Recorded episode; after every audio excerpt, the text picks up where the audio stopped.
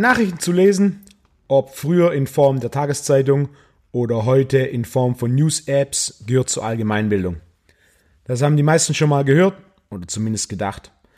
Im Fitnessbereich bedeutet das so viel wie via einiger Fitness-News-Websites und natürlich Social Media up-to-date zu bleiben.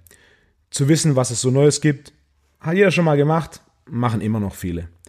Ich kann mich zurückerinnern, als ich vor 15 Jahren mein BWL-Studium begonnen habe und zu Beginn des ersten Semesters habe ich die, die Zeit abonniert. Die Zeit, hochwertige News.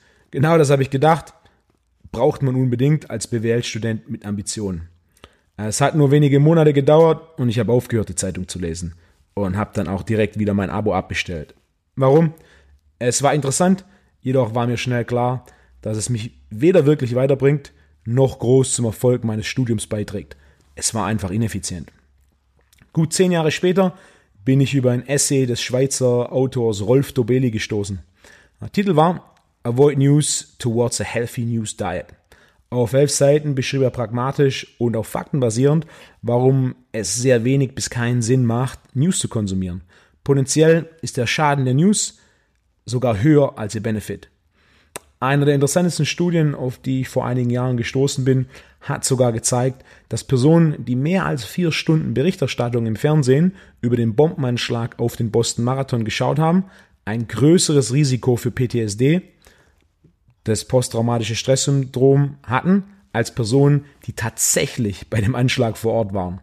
So viel zum Thema Stress, News und der Einfluss auf unsere Psyche.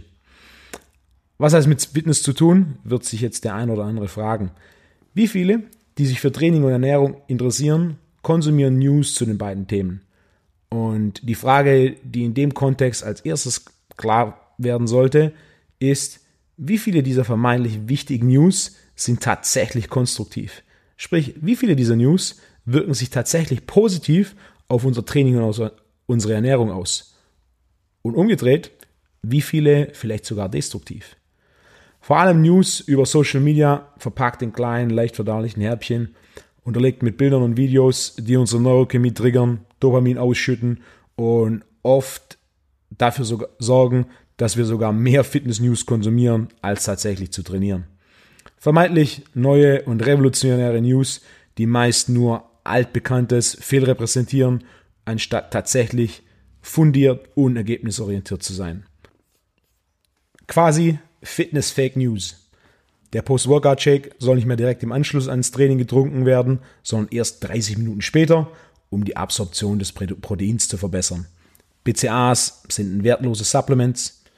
Hip Thrusts sind besser für die Sprintschnelligkeit als Kniebeugen. Stretche auf keinen Fall dein Hüftbeuger. Rotes Fleisch ist schädlich. Und das ist die neueste Übung für einen besseren Hintern. Social Media Sternchen X ist jetzt mit Ivan Instagram zusammen und Ivan Instagrams Ex-Freundin macht gerade Urlaub auf Bali. Und auf Bali gibt es jetzt ein neues Gym, das das Beste der Insel sein soll.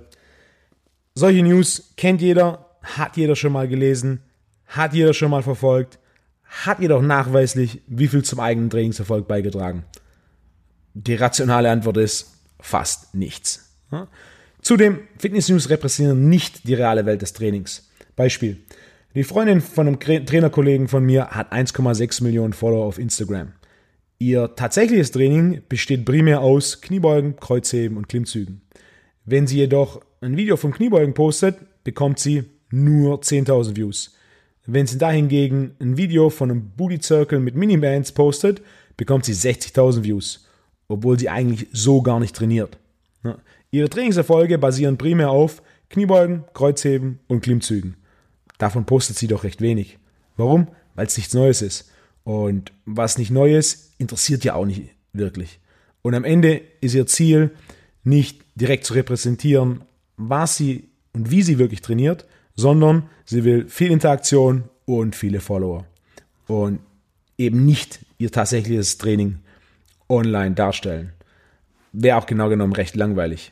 Kniebeugen kennt ja eh schon jeder und anstrengend sind sie auch. Fitness News repräsentieren damit nicht die reale Welt des Trainings. Fitness News präsentieren primär Content mit einem großen Ziel. Mehr Aufmerksamkeit, mehr Klicks. War früher mit Tageszeitungen nicht anders. Sonderausgaben zu einem aktuellen Ereignis oder eben eine grelle Headline verkaufen sich einfach besser als irgendein Bericht über irgendwelche Ideen zur Reform des Bildungssystems. Langweilig. Und News sind oft irrelevant und unproduktiv. Von den letzten 1000 Artikeln und Posts, die du über Training gelesen hast, nenn mir 10, basierend auf denen du wirklich was verändert hast, das dein Training tatsächlich und nachweislich vorangebracht hat. Wird schwierig bis unmöglich. Der eine oder andere wird jetzt denken, okay, richtig. Nichtsdestotrotz, es unterhält und motiviert mich. Guter Punkt. So einfach ist es jedoch nicht. Denn der Konsum von trainings- und ernährungsrelevanten Content, auch unter dem Vorwand, dass es einfach nur Unterhaltung und Motivation ist, hat einen destruktiven Effekt. Denn er wird Training und Ernährung beeinflussen.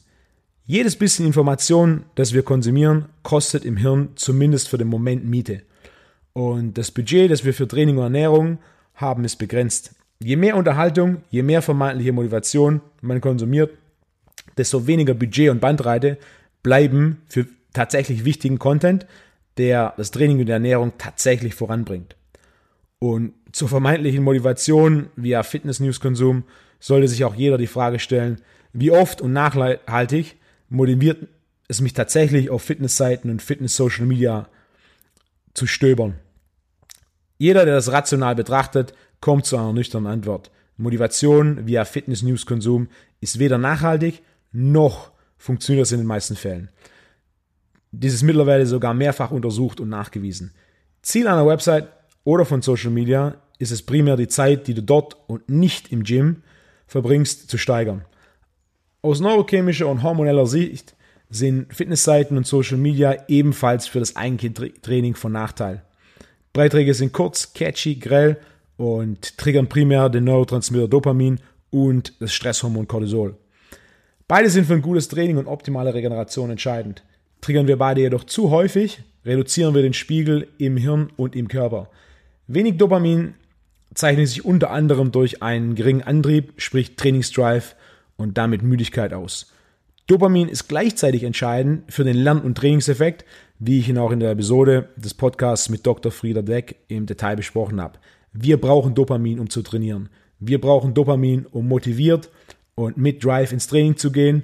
Und wir brauchen Dopamin für einen großen Trainingseffekt. Wenig Dopamin bedeutet ein schlechtes Training. So einfach. Fast das gleiche trifft auf Cortisol zu. Cortisol ist Stresshormon. Cortisol ist das Hormon der Energie. Wir brauchen Cortisol während dem Training für Energie und Muskelkontraktion. Das Cortisol-Level ist proportional zu unserer Fähigkeit, Muskel zu rekrutieren und damit Muskel zu aktivieren und damit Muskel tatsächlich zu trainieren. Und damit, wie gut ein Training läuft.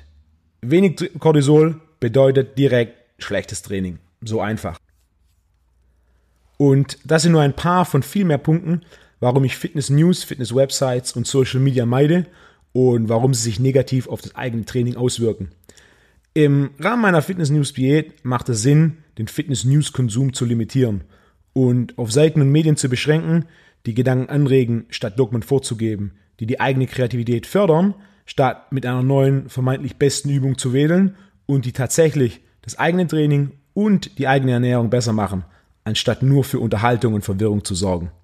In diesem Sinne, viel Erfolg beim Training und bis zur nächsten Episode.